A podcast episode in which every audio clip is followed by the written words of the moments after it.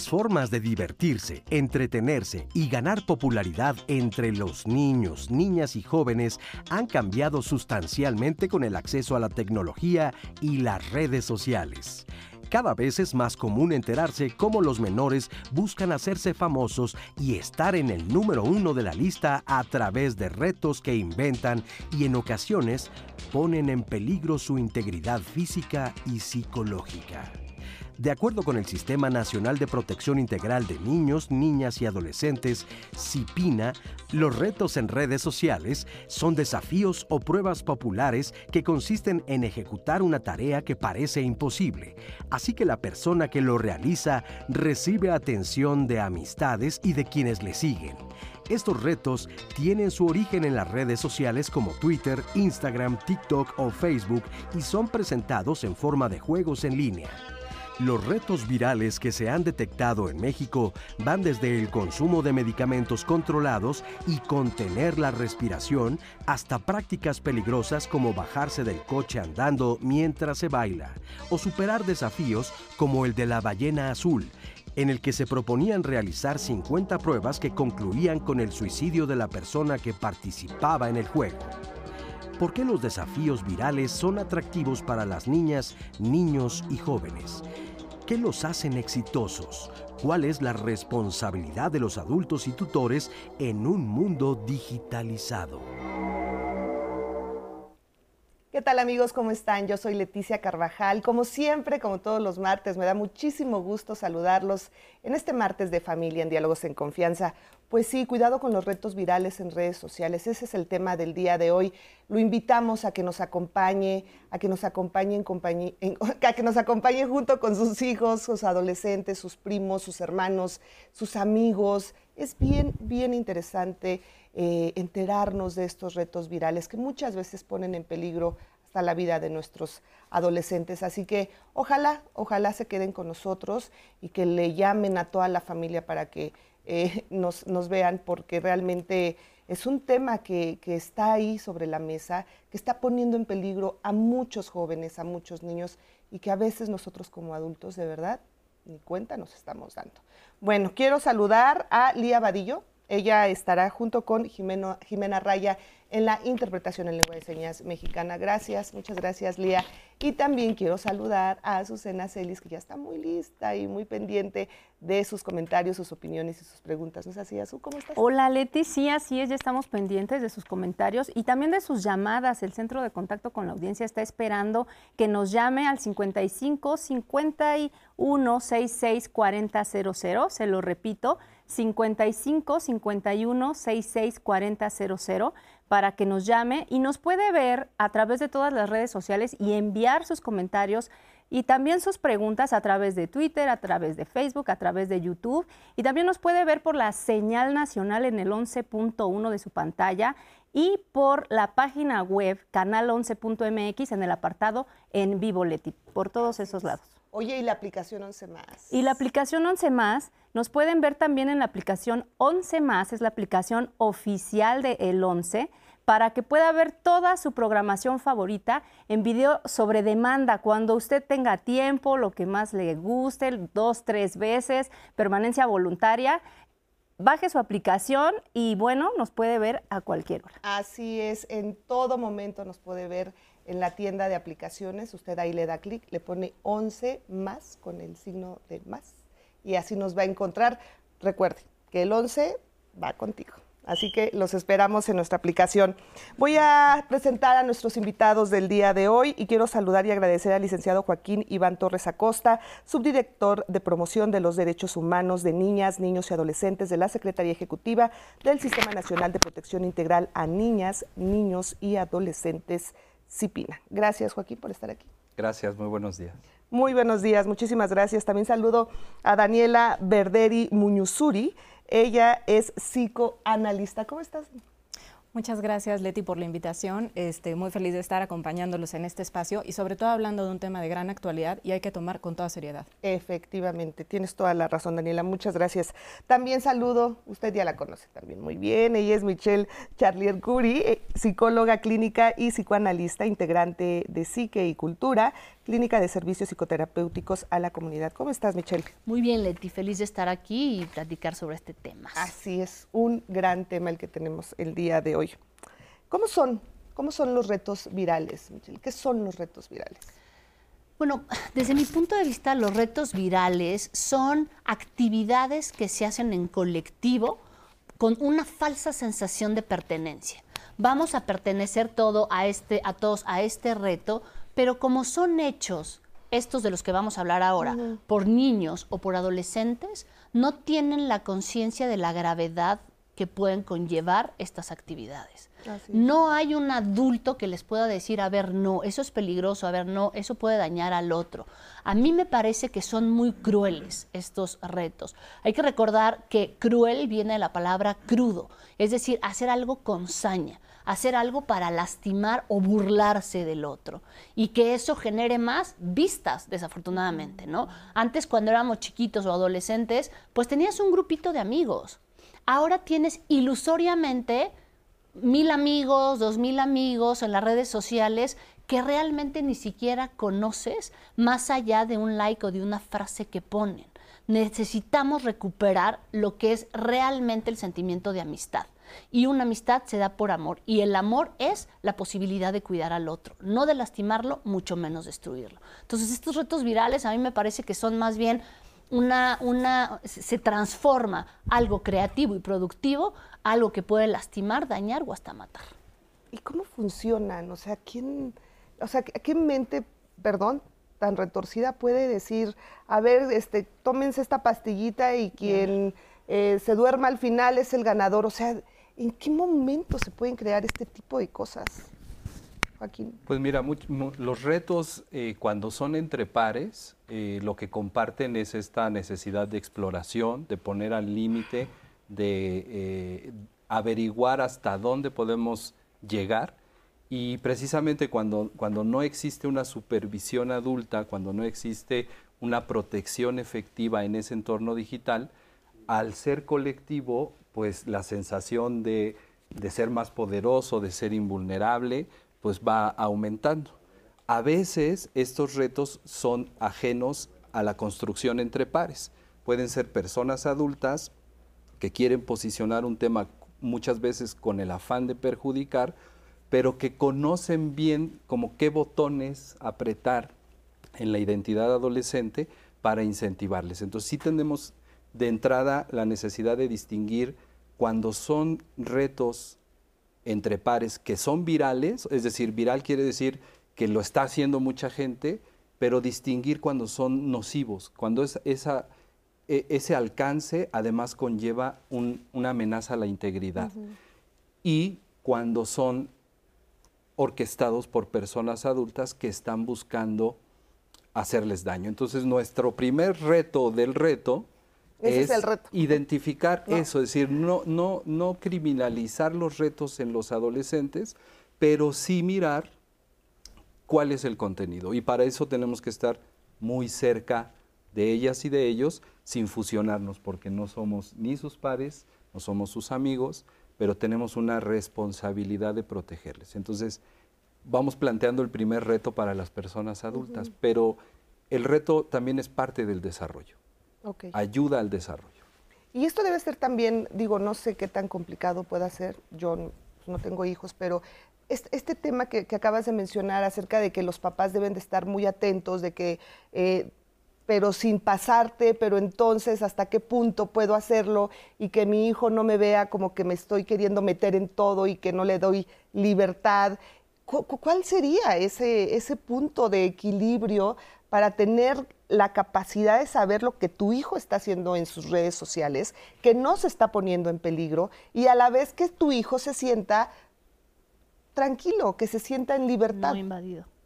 Me parece que son cosas ¿no? muy importantes a señalar, porque bueno, algo que es importante es considerar esta cuestión de que son adolescentes los que están eh, recurriendo a este tipo de situaciones, ¿no? Entonces, la adolescencia es una etapa de transición y de transformación en la que es muy importante que sin que se constituyan en figuras persecutorias, puedan estar ¿no? dispositivos de acompañamiento tanto de las escuelas, tanto los papás, eh, algunos grupos de referencia mediatizando esto que se da en estos grupos, ¿no? O sea, esto que se va a dar como por default, donde va a haber me parece que algo que es importante es preguntarnos por qué esto está incrementándose y por qué es como una respuesta pareciera ser algo de lo que pasa en este proceso adolescente.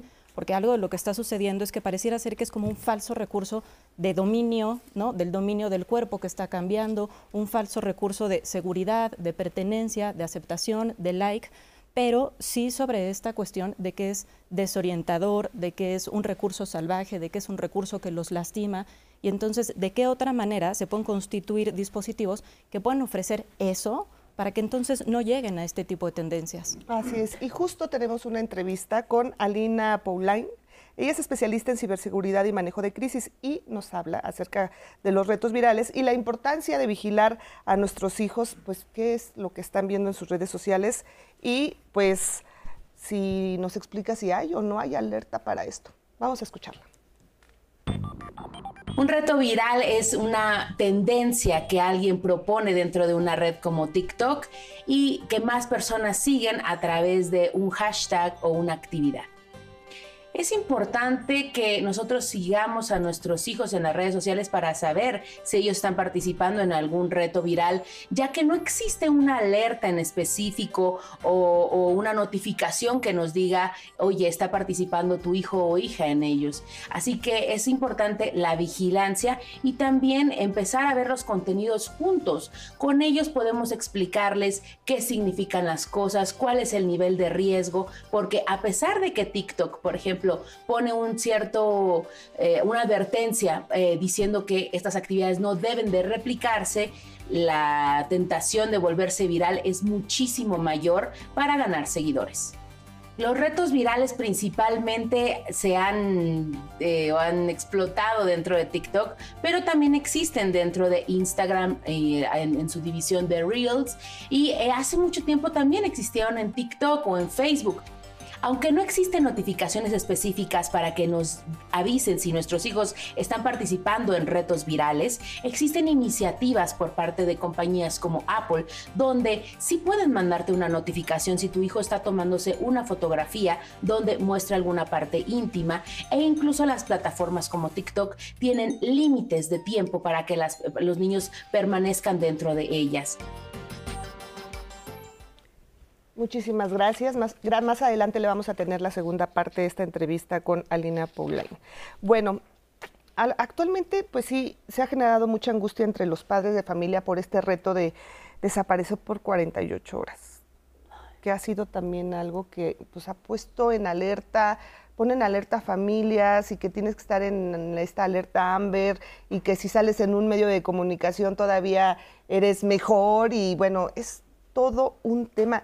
¿Qué implicaciones tiene también todo esto? Te digo, me parece, Leti, que se está pervirtiendo todo esto, ¿no? La perversión tiene que ver con la malignidad hacia el otro, con hacer sentir mal, con el triunfo por medio de la malignidad al otro, ¿no?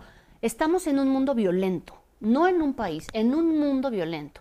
Pero en un país en donde impera esta situación de desaparecidos, secuestrados, etcétera, etcétera, que genera una enorme angustia por parte de los familiares, entonces, jugar de esa manera, insisto, tan cruel con los demás, con la familia, tiene que parar. ¿no? Aquí hablaba Alina sobre esta situación de Apple o, o, TikTok que detectan estas cosas. ¿Por qué tenemos que llegar a eso? ¿Por qué no poderlo detectar en la casa? Y yo creo que muchas familias, profesores y escuelas están en la ley del mínimo esfuerzo no están creando canales de comunicación efectivos con los hijos, con los alumnos. Están, me toca dar clases tres horas, punto. Maestra, me están bulleando, eso no me toca a mí, háblalo con la directora. A la directora, oiga, es que de verdad está pasando eso, bueno, cuando pase algo más grave. ¿Y qué acaba de pasar en Teotihuacán? se murió una niña por ser bulleada por la compañera.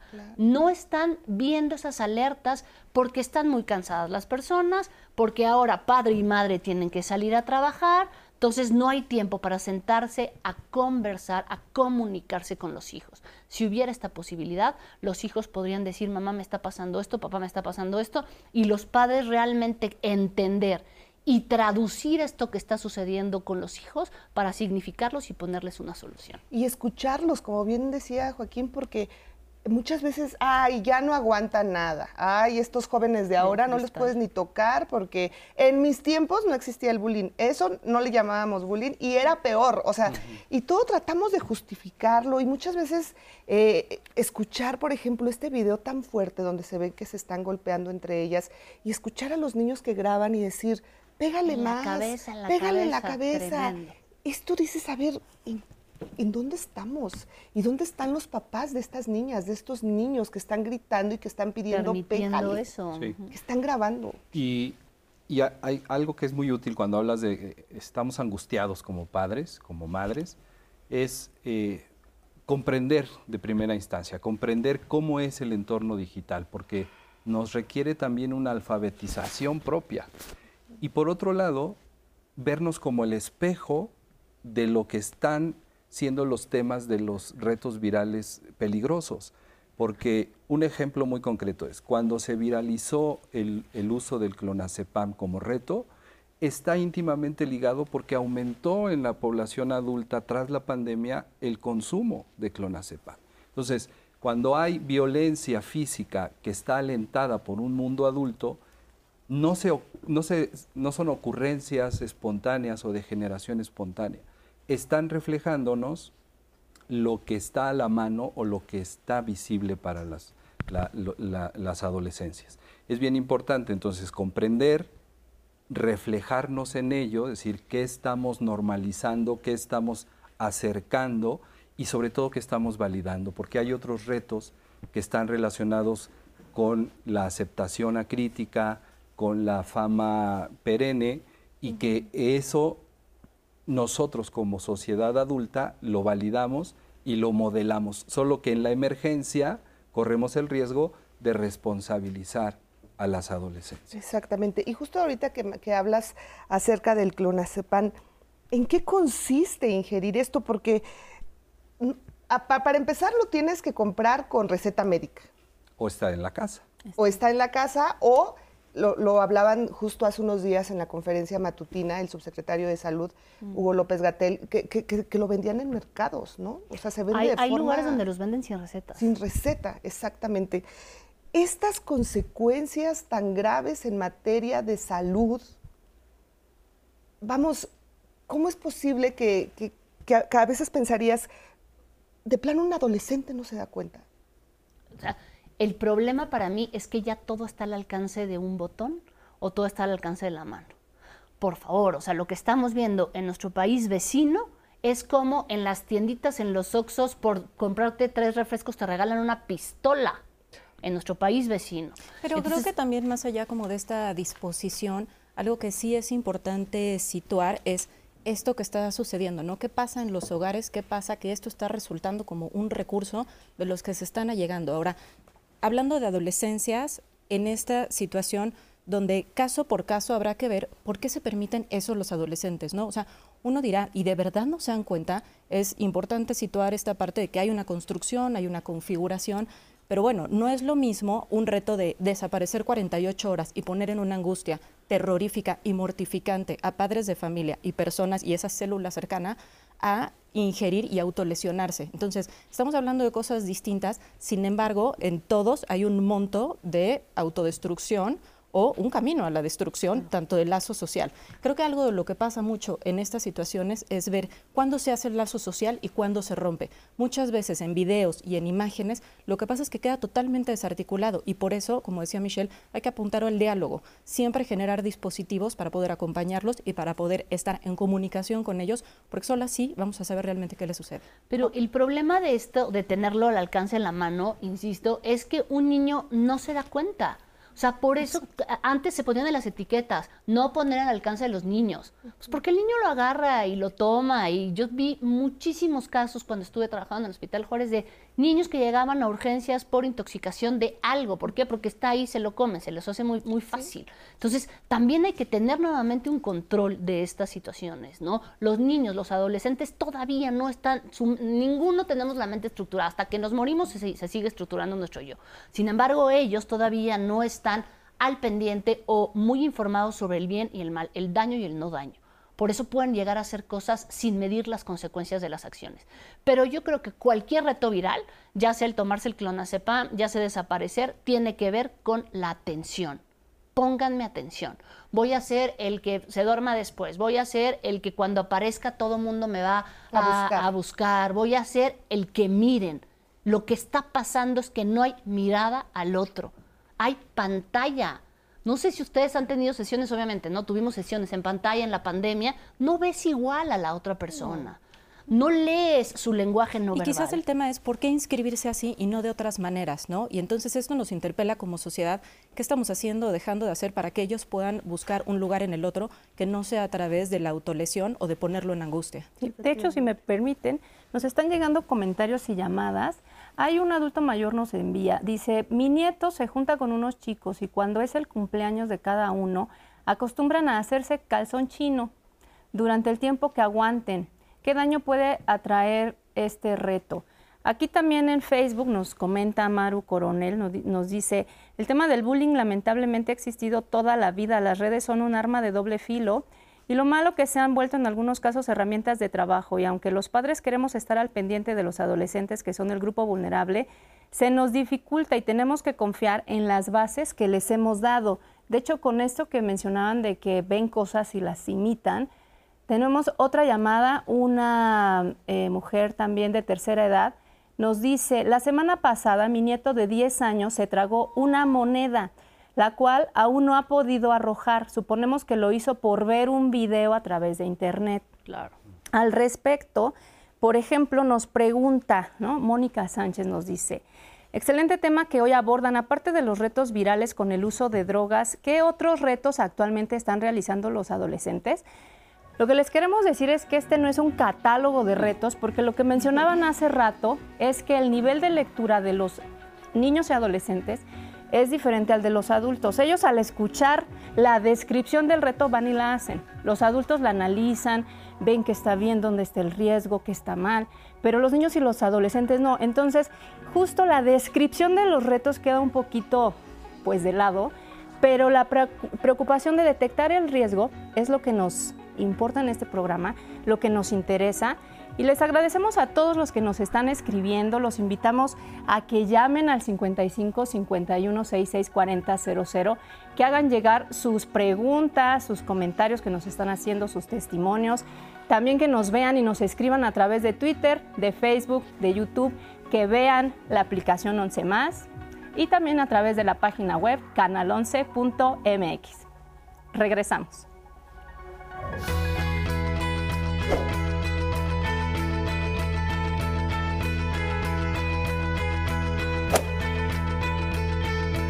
Los retos virales en las redes sociales consisten en ejecutar una tarea que parece imposible y así recibir atención de amistades y seguidores.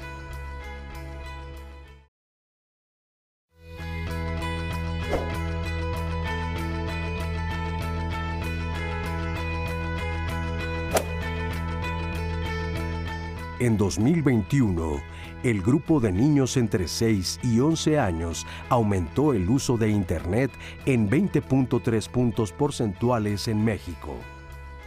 INEGI. Continuamos con el programa y los invitamos, los quiero invitar a que vean el programa del día de mañana. El tema es impacto emocional de los desastres. Mañana se va a estar hablando del shock post-trauma a raíz de algún desastre, ya sea natural, ya sea urbano, ya sea algún desastre natural, en el que, bueno, eh, cuáles son las consecuencias físicas primero, si es que, si es que quedan, eh, pero también emocionales, aunque eh, la integridad física esté resguardada, emocionalmente queda un shock post-trauma durante algunos meses incluso. Entonces, mañana se van a estar dando estas estrategias para cómo em, sanar esta parte y también estrategias de cómo actuar en un desastre natural. Así es que lo invitamos el día de mañana, no se lo pierda. Y continuamos leyendo un poco de sus comentarios y de sus llamadas. Nos dice Quaker Blanco en Facebook, se deben de hacer retos para ser mejores seres humanos. Estamos de acuerdo, estoy de acuerdo. Alfredo Chávez nos dice, lo primordial, lo primordial es dialogar y mantener la confianza con nuestros hijos e hijas para ser sabedores de lo que ellos comparten en redes sociales. Muchas gracias desde Tuxtla Gutiérrez, Chiapas, que nos estás viendo. Eh, también Ofelia Acevedo nos dice, en el México actual, ¿qué, ¿qué protocolos se siguen para prevenir, supervisar, educar, sancionar estas actividades y que sean responsables de las consecuencias y su respeto a todo ser vivo? ¿Cómo educamos a todos? A la familia, a la sociedad, la autoridad, los medios de comunicación. Gracias, aquí estamos tomando nota y lista para aprender y checando el dato. Penélope Miranda nos manda un saludo, muchas gracias, muy buenos días, saluda a todo el panel, le está pareciendo muy interesante el programa.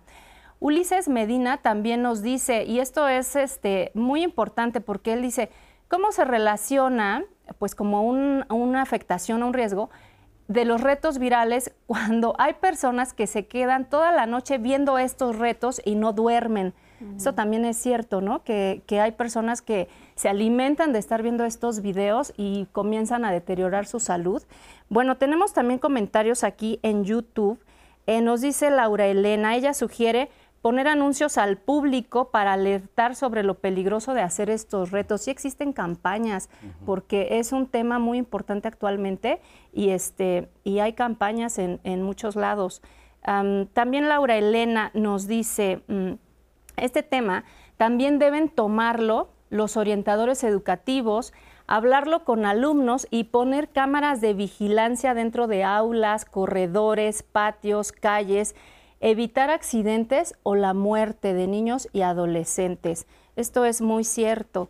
Eh, tenemos por último otro, otro comentario. Ulises Med nos dice, que hay retos positivos, que él ha visto retos de panaderos que hacen videos virales y que, bueno, en su localidad es para que aprendas a hacer el pan. Efectivamente, es lo que estábamos comentando.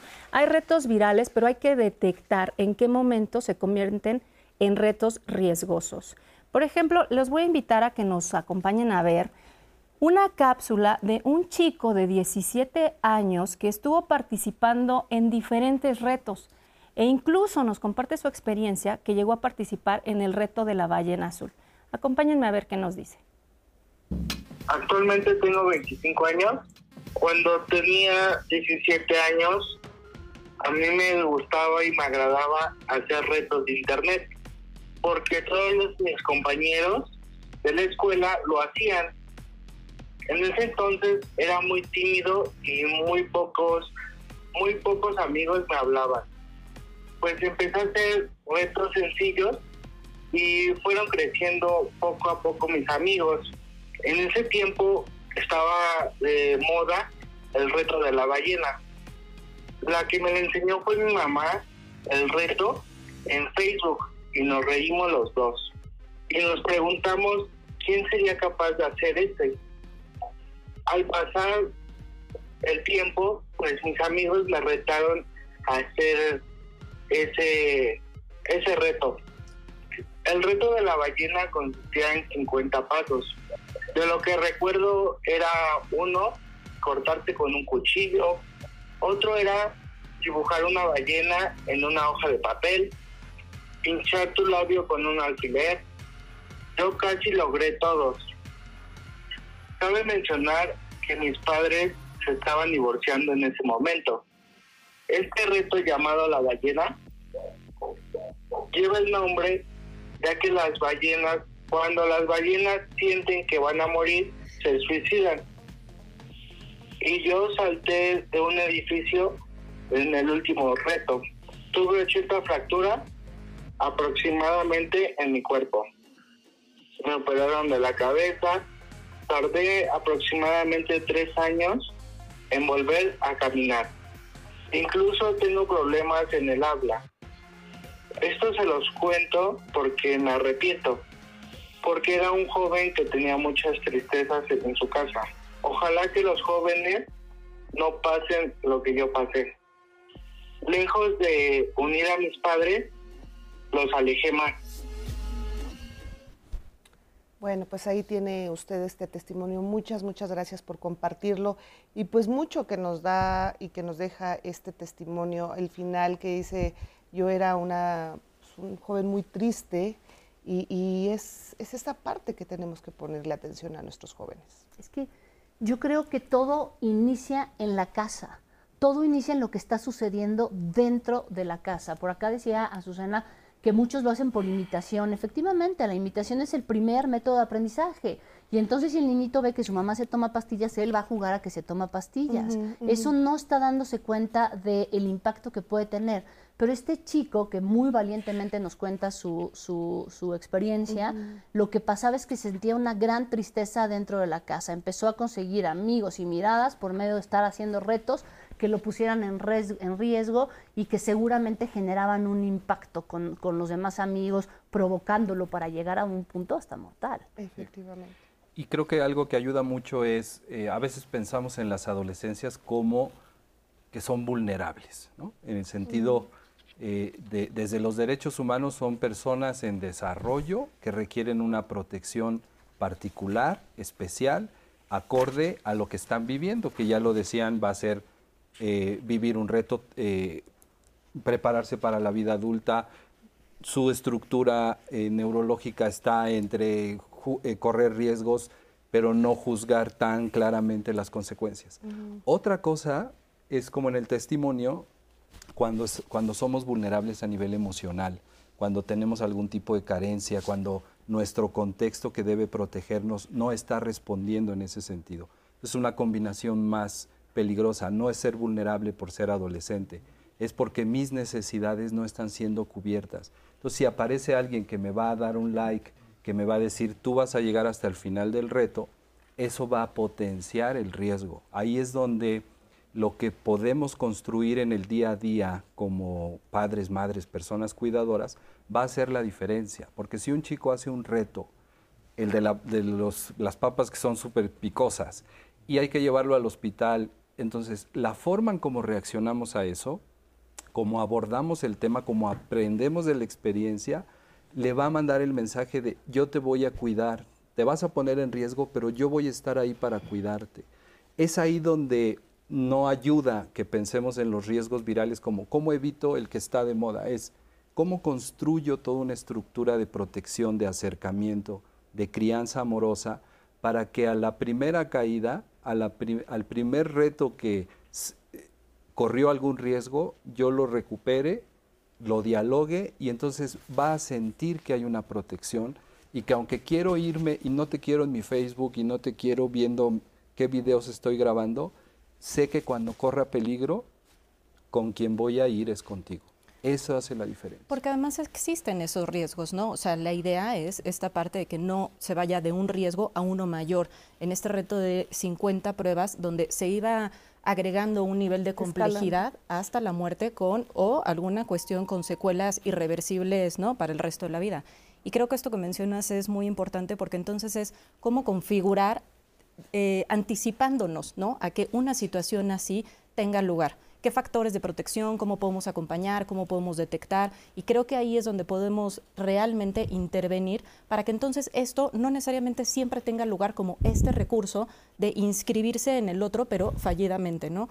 Creo que algo que ah, eh, mencionaban en los comentarios, que me parece que es importantísimo retomarlo, de pronto cómo queda esta cuestión de consumir eh, estos videos y cómo consumiéndolos uno queda consumido, desensibilizado.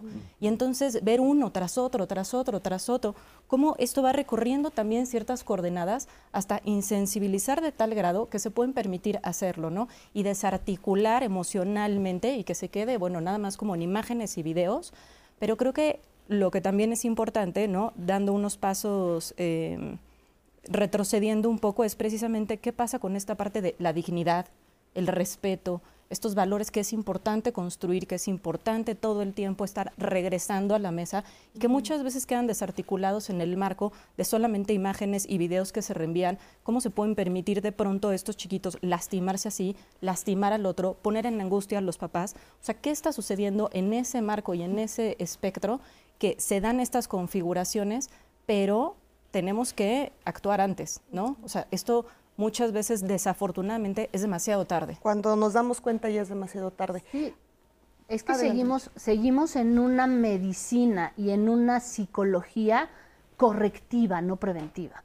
O sea, necesitamos entender que eso de, ay, el psicólogo es para los locos y tal. No, ¿qué hacemos nosotros? Creamos espacios de pensamiento.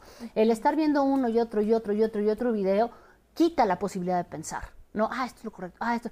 Es increíble ver en las redes cómo una imagen tiene 800 mil likes y un artículo, dos un artículo que tienes que leer, que te va a llevar tres minutos leerlo y que va a crear un espacio de pensamiento para que puedas decir, ah, ok, discernir, dialogar, etcétera, nadie lo ve. ¿Qué estamos creando en el consultorio? Espacios de pensamiento. Piensa, ¿por qué lo haces? Y porque resulta más fácil, ¿no? Resulta más fácil consumir la imagen, quedarte con el video, a precisamente dialogar, construir este espacio de reflexión, de introspección y poder generar por eso les digo, Estamos en la ley bueno, nosotros no. Están en la ley del mínimo esfuerzo. O sea, no esforzarse por tratar de entender y escuchar lo que el otro quiere decir. Si no, hay que flojera. Ya llegué muy cansada, así, ahora le ponte enfrente de la pantalla y ya está. Así es. Vamos ahora a esta segunda parte con Alina. Y ella, bueno, nos, nos dice en esta entrevista eh, por qué las redes sociales pues muchas veces no son tan seguras y, explica que la edad mínima para participar en estas es de 13 años. Vamos a escuchar.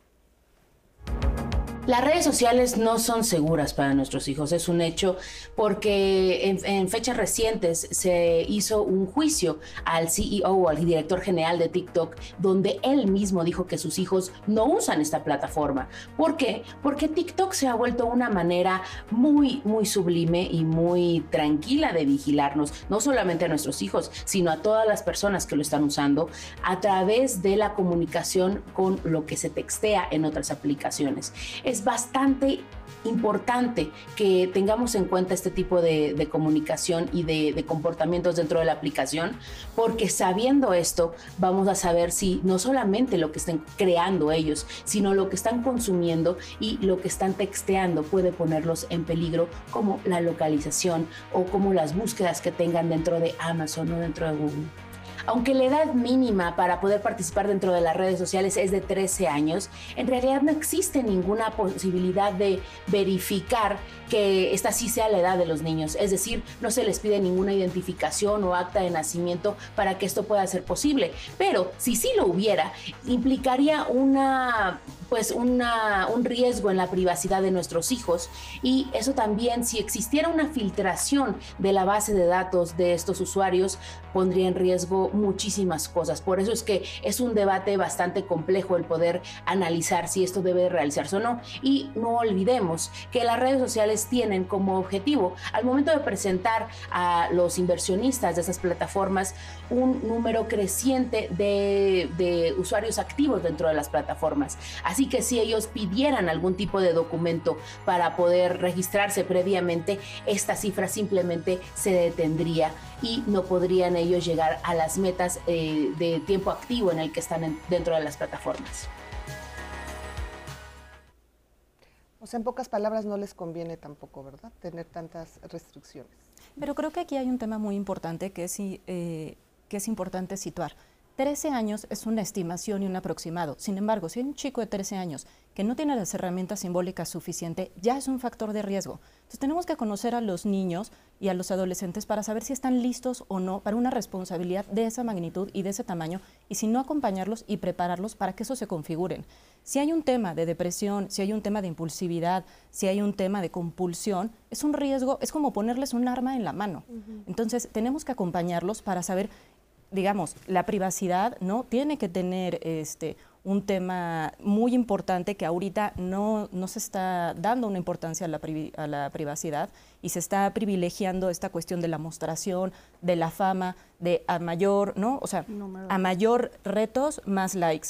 Hay chiquitas que a menos vestimenta, más miradas y más like. Y ahí se hace el falso reconocimiento, una falsa seguridad ahorita tenemos una tendencia de que muchos eh, adolescentes quieren ser youtubers, quieren ser influencers. Y eso tiene que ver con que no se está dando una posibilidad de que construyan proyectos de vida, de que construyan lazo social, de que tengan una cuestión de colectivos. Entonces, creo que son como muchas problemáticas articuladas y que no necesariamente es la edad, sino si tienen las herramientas y cuentan con estas disposiciones o no. Claro, a ver, si yo tengo un, un hijo, un adolescente de 13, 14, 15 años.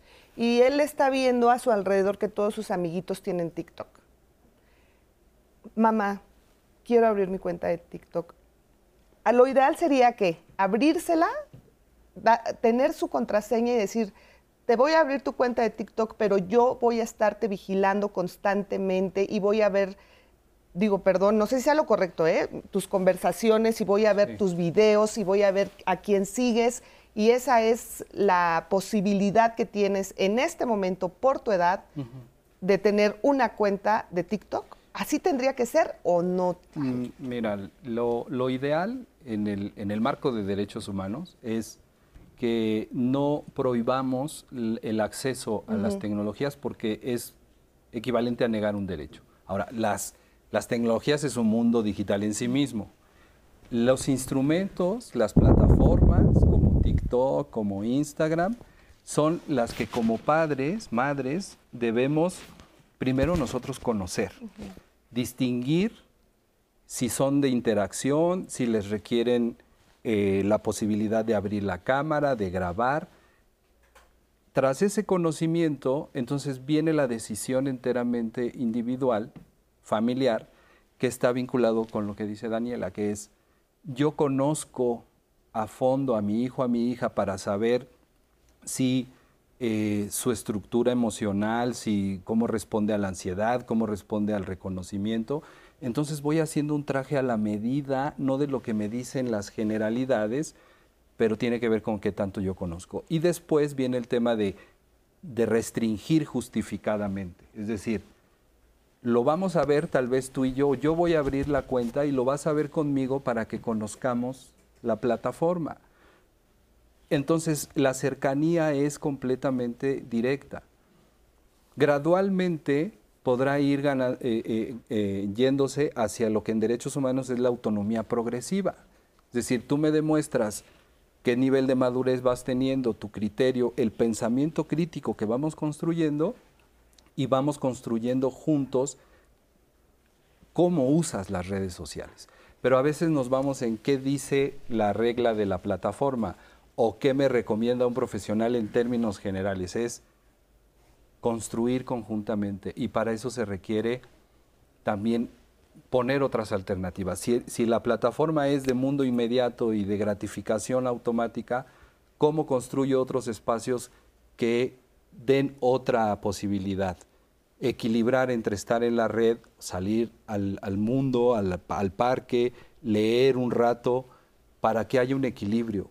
Pero no podemos negar que el mundo digital es un derecho y que debe compaginarse. Y esto que dices del traje a la medida me parece que es sustancial porque responde un poco a esta cuestión de, bueno, se gana la responsabilidad, ¿no? A, mayor responsabilidad, quizás mayores privilegios, y entonces se puede abrir el espectro. Se gana la confianza, ¿no? Exactamente, pero se gana y se construye y se acompaña. Entonces creo que es un proceso y no nada más un darlo o quitarlo, porque entonces eso no tendría ningún sentido, ¿no? Es que se configura alrededor de eso. Y me parece que el extra aquí de lo que estás diciendo sería el preguntar.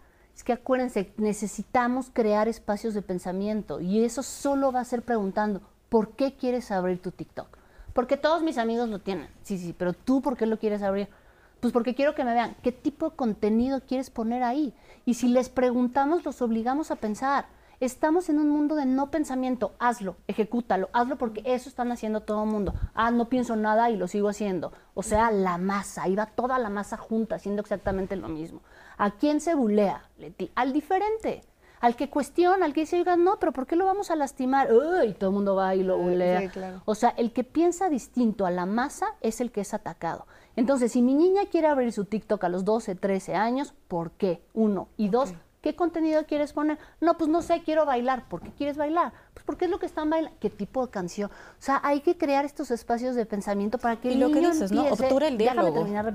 para que el niño pueda empezar a crear esas ideas que no sean impuestas, sino propias.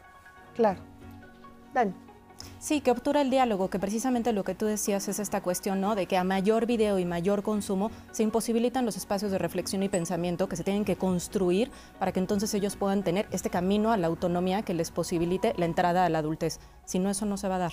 Efectivamente.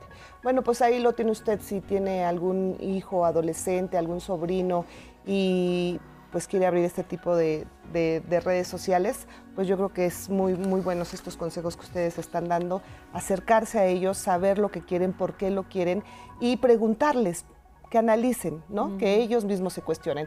Vamos a hacer una breve pausa, regresamos con más de este tema, pero antes vamos a escuchar a Marisa Escribano, a ver qué nos dice ella acerca de este tema.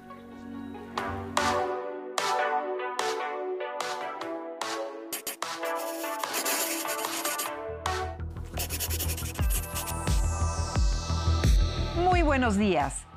Mucho es lo que hemos hablado sobre los beneficios de los avances tecnológicos y el Internet, pero también hemos hecho hincapié en que son armas de doble filo si no se usan con responsabilidad. Particularmente hay muchos riesgos que acechan a nuestros hijos y que a veces ni nos enteramos. Los retos por Internet son una tendencia cada vez más popular entre los jóvenes y los adolescentes, pero muchos de ellos pueden ser extremadamente peligrosos y poner en riesgo la salud física y emocional de las personas involucradas. Algunos de estos retos pueden incluir desafíos extremos como ingerir grandes cantidades de alcohol o de drogas o realizar acrobacias peligrosas. En muchos casos estos retos son propuestos por desconocidos en línea y ni siquiera se conoce su origen. Los padres y tutores deben estar conscientes de estos peligros y educar a sus hijos sobre los riesgos asociados con los retos en línea. Es importante que se hable abiertamente con los jóvenes sobre la seguridad en línea y se les enseñe a tomar decisiones responsables y seguras monitoreando su actividad en línea, hablando con ellos sobre cualquier preocupación que tengan. También fomentar una comunicación que sea abierta y confiable con los jóvenes para que se sientan cómodos hablando sobre cualquier problema o preocupación que puedan tener. Nos vemos la próxima semana.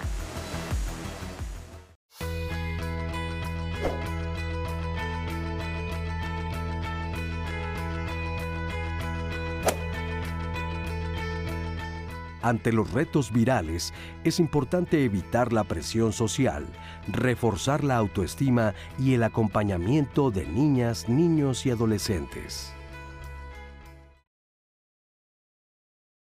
La ballena azul el que se duerme al último gana o desaparecer por 48 horas forman parte de los retos virales en los que se han visto envueltos niñas, niños y adolescentes. Este tipo de desafíos populares en las redes sociales consisten en ejecutar una tarea que parece imposible para ganar seguidores o likes. Se presentan como un camino rápido para adquirir popularidad dentro del mundo digital que en muchas ocasiones impiden ver los riesgos. Los retos virales pueden cautivar a las y los adolescentes, quienes no siempre toman tiempo para considerar si el detergente para lavar ropa es un veneno o si el uso inapropiado de medicamentos ocasiona graves problemas al corazón. Ser consciente de estos desafíos y comprender por qué atraen a los adolescentes es importante para las y los encargados de la crianza. Para prevenir estas conductas u otras semejantes es recomendable crear un clima de confianza para hacer el primer apoyo ante una dificultad, utilizar los filtros parentales de los dispositivos electrónicos que son muy variados, muy accesibles, tener conocimiento de sus hábitos en Internet y redes sociales, emplear herramientas y aplicaciones que permitan monitorear las actividades relacionadas con una cuenta, regular el tiempo de uso en dispositivos, en especial teléfonos inteligentes, computadoras, tabletas y consolas de videojuegos. Estamos hablando de 5 o 6 horas diarias de consumo. Si necesitas orientación preventiva en la línea de seguridad o chat de confianza 55 55 33 55 33 del Consejo Ciudadano te apoyamos para todo el país desde la capital nacional. Muchas gracias al Consejo Ciudadano por estar siempre al pendiente y brindar apoyo. Ahora vamos a este segmento de apoyo a la ciudadanía. Les vamos a mostrar a continuación unas imágenes de personas que han desaparecido y que no han sido localizadas. Les vamos a pedir que las vean con atención. Si usted reconoce a alguno de ellos, alguna de ellas, lo ha visto en algún lugar cerca de casa donde usted frecuenta, le agradeceremos mucho que nos envíe información, se comunique al teléfono que va a aparecer en su pantalla, se lo digo, es el 55 56 74 7902. Vamos a ver esta primera imagen. Esta fotografía corresponde a Juan Jasso González. Él desapareció en la colonia Las Flores, en el municipio de Nezahualcóyotl, en el Estado de México. La última vez que fue visto fue el 27 de marzo de 2023. La segunda fotografía que vamos a ver corresponde a Lilith Saori Arreola Alvear. Ella desapareció en la plaza Cicatela, en Santa María, en la playa Cicatela, en Santa María, Colotepec, Pochutla. Esto es en Oaxaca. Y la última vez que fue vista fue el 2 de enero de 2023. Si usted la reconoce, agradeceremos cualquier dato, cualquier información al teléfono que aparece en su pantalla, el 5556 747902. La siguiente fotografía corresponde a Arturo Cabrera Olivares. Él desapareció en la colonia Lomas de la Estancia, en la alcaldía Iztapalapa, en la Ciudad de México. La última vez que fue visto fue el 12 de febrero de 2023. También si lo reconoce, agradeceremos cualquier dato que ayude a dar con su paradero. La siguiente fotografía corresponde a Manuel Alberto Velasco Flores. Él desapareció en la colonia Ampliación Las Águilas en la alcaldía Álvaro Obregón en la Ciudad de México. La última vez que fue visto fue el 4 de febrero de 2021. De la misma manera, si usted lo reconoce, agradecemos cualquier información. Y la última imagen corresponde a Gerardo Martínez Reyes. Él desapareció en Norte 4 y Río San Joaquín en la alcaldía Miguel Hidalgo, esto es en la Ciudad de México. La última vez que fue visto fue el 31 de octubre de 2019. Si usted reconoció a cualquiera de estas personas en estas imágenes, tiene algún dato que pueda ayudar a dar con sus paraderos o sabe que están bien y tiene manera de comunicarse con ellos, pues que se comuniquen con sus familiares y si no usted háganos llegar información al 55 56 74 7902. Muchas gracias por su atención. Vamos, si les parece bien, a leer más comentarios de los que nos han hecho llegar en este tema de los retos virales en redes sociales. Aquí en Facebook nos dice Vicky Cuervo, absolutamente todas las redes sociales son geniales siempre y cuando la persona que las utiliza haya tenido la oportunidad de provenir de una familia donde se fomenta la cultura, la responsabilidad, la empatía por los demás. En las redes sociales podemos encontrar material excelente para nuestra superación personal y nuestro enriquecimiento espiritual cuando estamos en esta sintonía. Todo está muy bien. De hecho, tenemos una llamada que nos, nos envían una sugerencia que está muy bien también nos dicen, sugiero que a los niños y adolescentes no, les, no se les prohíba el acceso a las redes sociales. Lo que sugiero es que en las escuelas se implementen retos físicos, culturales, de arte, en los que se promuevan actividades que motiven su personalidad y permita su desarrollo académico y profesional. Eso es muy válido que haya sugerencias, es la manera, es la opinión de la audiencia, es muy válida y muy importante. Tenemos más comentarios, aquí nos dicen también Ariana en Facebook. Las redes sociales llevaron al, bueno, por otro lado, hay, hay cosas muy positivas y hay cosas negativas. Llevaron a la muerte a una niña adolescente en Teotihuacán. La violencia la veían como algo normal, al parecer en esa zona se les, se les hacía divertido y se nota en el video, increíble que nadie hizo nada para evitar el daño físico, al contrario, aplaudían durante la situación. Otro comentario, Heriberto Medina opina, si los adultos utilizan el Internet para ligar, ¿qué se espera de los pubertos que crecen con esta educación? No hay valores. No estábamos preparados para demasiada tecnología. También nos dice Eviux en Facebook. La familia, principalmente los padres, deben hablar con los hijos. ¿Qué ganas con ser famoso por desnudarte, por atentar contra tu vida, contra tu integridad? Hay que preguntarles, si tuvieras eh, un hijo como padre, ¿te gustaría que tus hijos pusieran en riesgo su vida? A lo mejor no todas las edades comprenderían esa última pregunta, pero está bien hablar con ellos y, preguntarles. Eh, un último comentario nos dice Miguel Cárdenas. Con la inteligencia artificial, podrían bajar cualquier video donde aparezca algún menor y luego colocar chicas bailando eróticamente hasta con su uniforme del colegio, ¿no? Él menciona que también ya estos avances tecnológicos, bueno, rebasan porque la creatividad se convierte en crueldad, que era lo que se comentaba hace rato, ¿no? Sí, yo creo que esto de la inteligencia artificial, el mismo Musk dijo, párenle, ¿no? Esto está tremendo, está muy, muy peligroso, están creando una eh, situación fuera completamente de lo humano y me parece que estamos en un mundo eso, que se está alejando de lo humano y por lo tanto de la sensibilidad, del cuidado, de la tolerancia, de la tolerancia definitivamente hacia el otro y esto permite que haya tanta violencia. Así y, y, creo también que en, eh, ahora con la pandemia, la verdad es que nos aventaron a un mundo digital que no estábamos listos. O sea, de repente los, los psicoanalistas, los terapeutas nos preguntamos, ¿cómo vamos a trabajar? No, nosotros que trabajamos con el cuerpo, con el habla, con la palabra, con la no palabra, con el movimiento, en las escuelas, en las comunidades, me decían las pacientes en el Juárez, no tenemos computadoras, muchísimo menos internet, y nos aventaron a un mundo digital que ahí medio nos pudimos acomodar, pero yo creo que no se dimensionó esta enorme bola que ahora estamos teniendo enfrente y que no se sabe cómo actuar dentro de ella. Así es. Entonces sí hay que tener cuidado ahí. Mucho cuidado. Eh, estamos ya en el final de es, el último bloque. Mire, lo voy a mandar a ver este, este testimonio de Elianay y después de este testimonio, porque ella nos dice, pues, qué es lo que hace con sus hijos al respecto de los, de los retos virales. Y regresando, me gustaría preguntarle a nuestros especialistas, bueno, a ver, ¿cómo identificar si mi hijo está en un reto social y qué hacemos? A ver, vamos a, vamos a poner ejemplos claros para que usted, papá, mamá, maestro, si usted tiene cercano a un adolescente, sepa cómo actuar en estos casos de los retos virales. Vamos a escuchar el testimonio. Tengo 25 años de edad y soy licenciada en Derecho.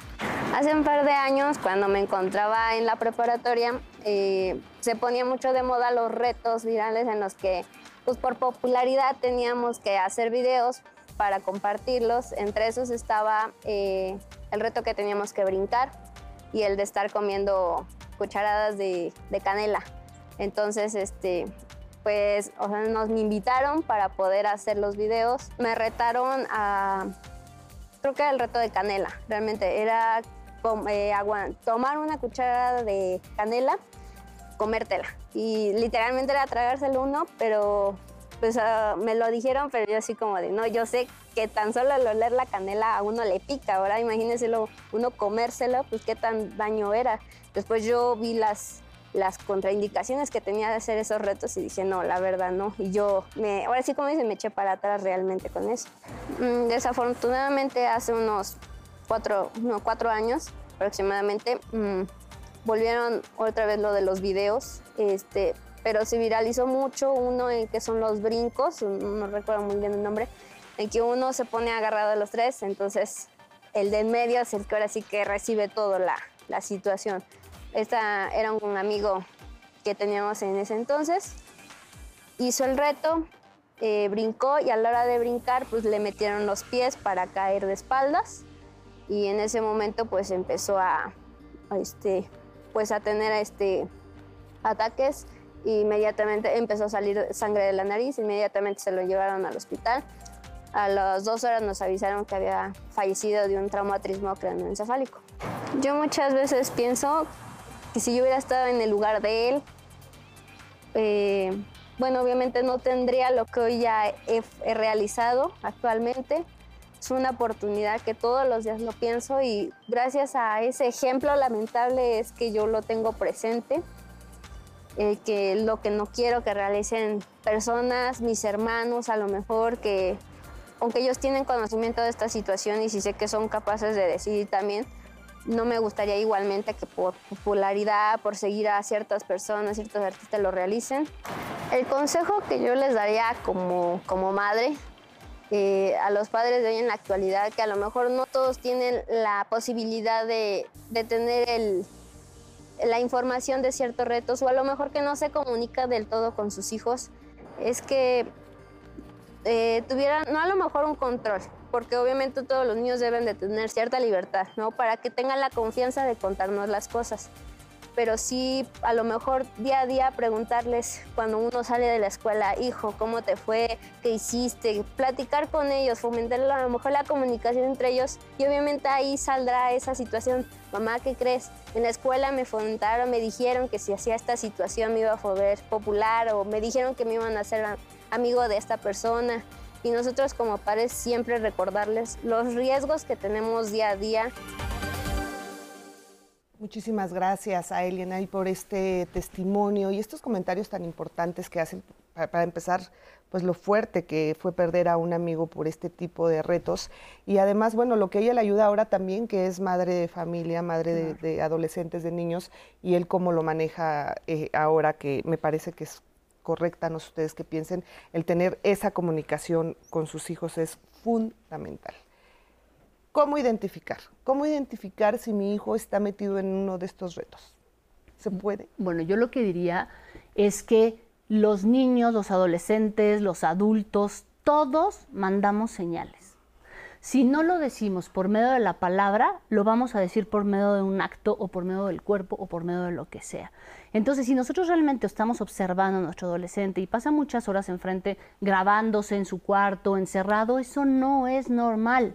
Hay que ver qué está pasando, decía Joaquín, hay que compensar esta horas y horas de televisión, órale, pero vete a jugar, sal, habla con tus amigos, etcétera. Si eh, observamos actitudes atípicas en nuestros adolescentes, en el individual de cada uno de ellos, algo está pasando y tendríamos que cuestionar qué es. No desde la imposición, mucho menos desde el regaño, sino de la comprensión.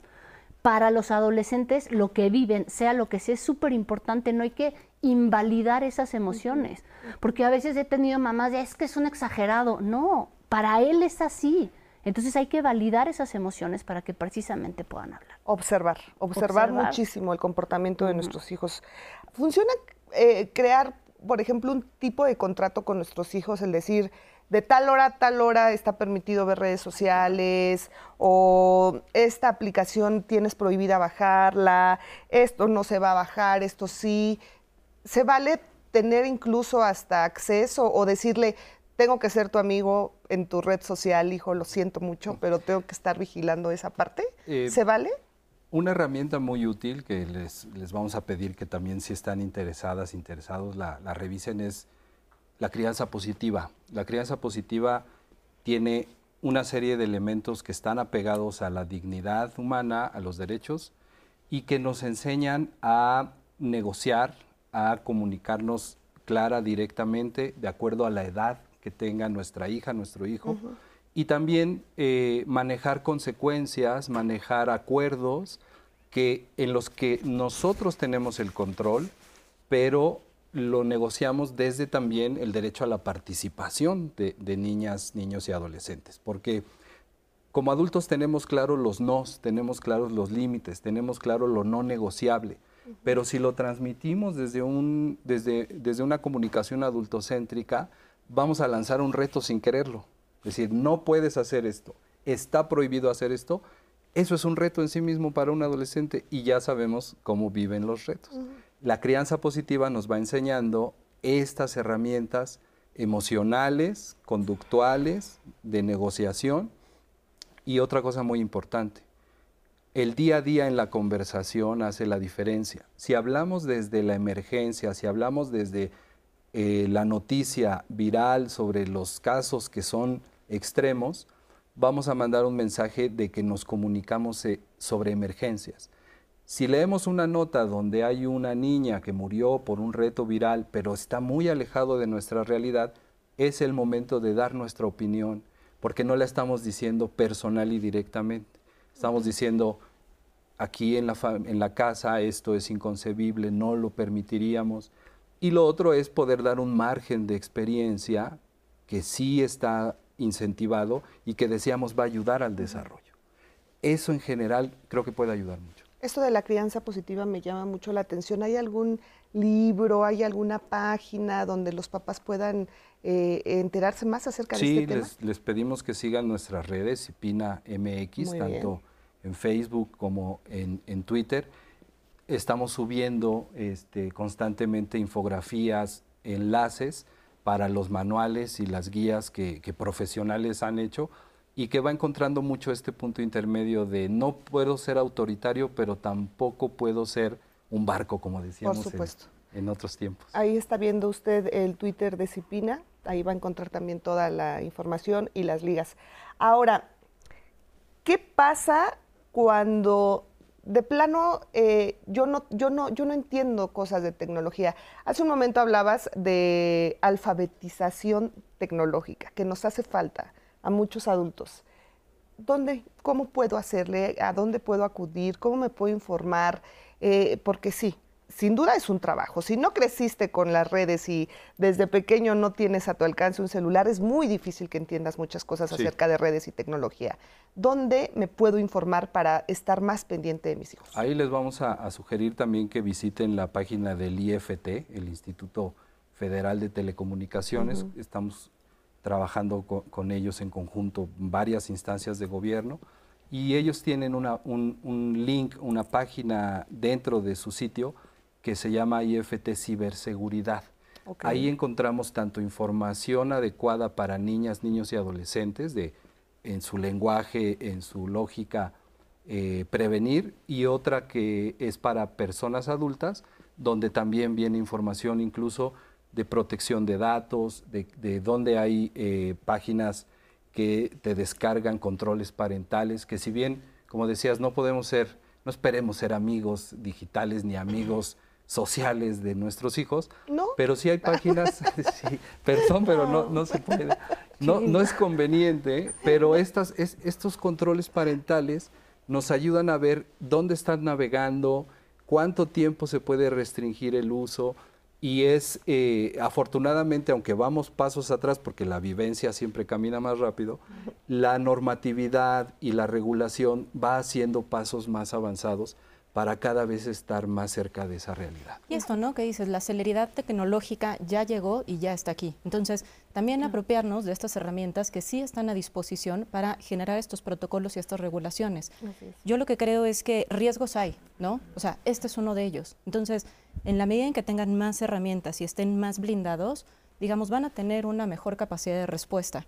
Entonces, también tener mucho cuidado con esta cuestión de cómo se construye y cómo se va dando esta transformación en el adolescente, ¿no? Cómo se le va acompañando, ya no, también ahí se requiere como un viraje, ¿no? O sea, de los papás de niñitos a papás de adolescentes que tendrán que migrar también de posición, en donde se le tenga que dar un lugar al malestar que está expresando y que entonces puedan darse cuenta de que no nada más son los retos virales, sino el cutting, trastornos de la conducta alimentaria, muchas disposiciones que tienen que ver con la sexualidad y con el cuerpo y que tenemos que estar atentos de eso. Ahora, algo que es importante es que estas figuras ¿no? Tanto mamá como papá no se conviertan en figuras persecutorias o sobreprotectoras, ¿no? Sino que haya esta parte en donde los puedan acompañar, se ponga una delimitación y que no sean nada más límites autoritarios, sino que haya un marco en el que esto se pueda posibilitar que haya una cercanía y en esta cercanía es donde se van a dar cuenta o no. Si hay un papá o una mamá que todo el tiempo está en el celular, va a ser difícil que lo detecte. Ah,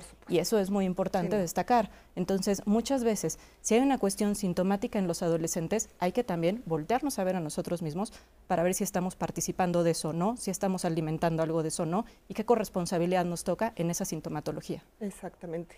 Pues llegamos al final ya prácticamente de este programa. Sí. Michelle, ¿con qué nos quedamos? Una conclusión. Yo creo que es muy importante, además de investigar todos estos de las redes, investigarlo con nuestros hijos, sentarnos, a ver, enséñame qué es, involucrarnos para poder entender este lenguaje y este mundo virtual que estamos un poquito ajenos, ¿no? Dependiendo de las edades, involucrarnos completamente en eso para entender el juego que ellos están jugando y desde ahí plantear límites, desde lo real, no desde la idea. Gracias, muchas gracias por estar aquí. Gracias conclusión? Pues también esta parte, ¿no? Como generar canales de comunicación, cercanía e involucrarse. El puente lo tiene que hacer el adulto, no el adolescente. En la adolescencia es normal que haya estas irregularidades, que haya irritación, que se, eh, que se cierren. Entonces, generar dispositivos, dispositivos en donde no esté, eh, es culpa de la escuela o es culpa de los papás. ¿Cómo se construye un dispositivo que podamos acompañarlos para disminuir estas situaciones? Que si bien van a estar presentes, lo ideal es que no se, no se lleven a cabo y no sea ya en un punto irreversible y dañino. Efectivamente, ¿es la culpa de la escuela o de los papás? No, mejor hay que trabajar todos en conjunto de la mano, papás, escuelas y toda la gente adulta que podemos estar alrededor de los niños para de esa forma pues crear esa confianza, crear esa comunicación y evitar este tipo de retos que hacen tanto daño. Joaquín.